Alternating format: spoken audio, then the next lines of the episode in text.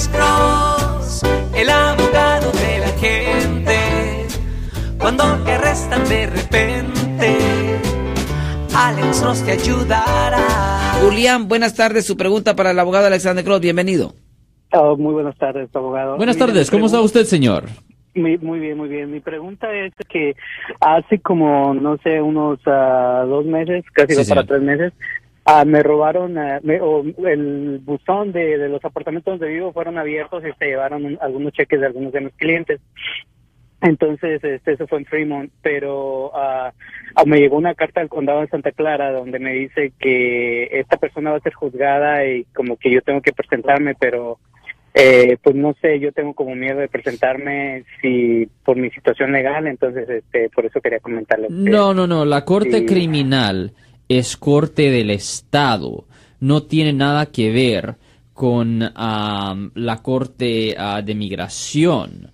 So, usted puede ir y no hay ningún problema. No lo van a arrestar a Ajá. usted por su estatus migratorio, señor.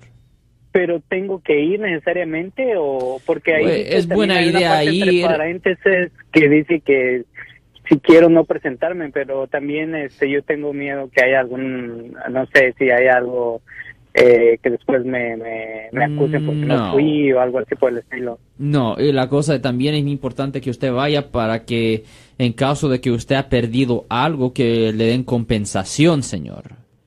Ah, Ah, es- ah. eh, honestamente es buena idea ir, señor. No hay problema siendo ah, testigo. No hay problema especialmente si usted es la víctima de un delito, señor.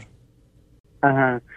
Okay, entonces este, usted cree que no haya ningún problema porque cuando No, entran ahí que le pidan a una identificación, ese tipo de cosas, pues tiene uno las nada más las identificaciones cree que le da uno el lado mexicano y eso, pero No, nada eso está legal. perfectamente bien, señor. No hay problema, es corte del Estado. A ellos no les importa el estatus migratorio, señor.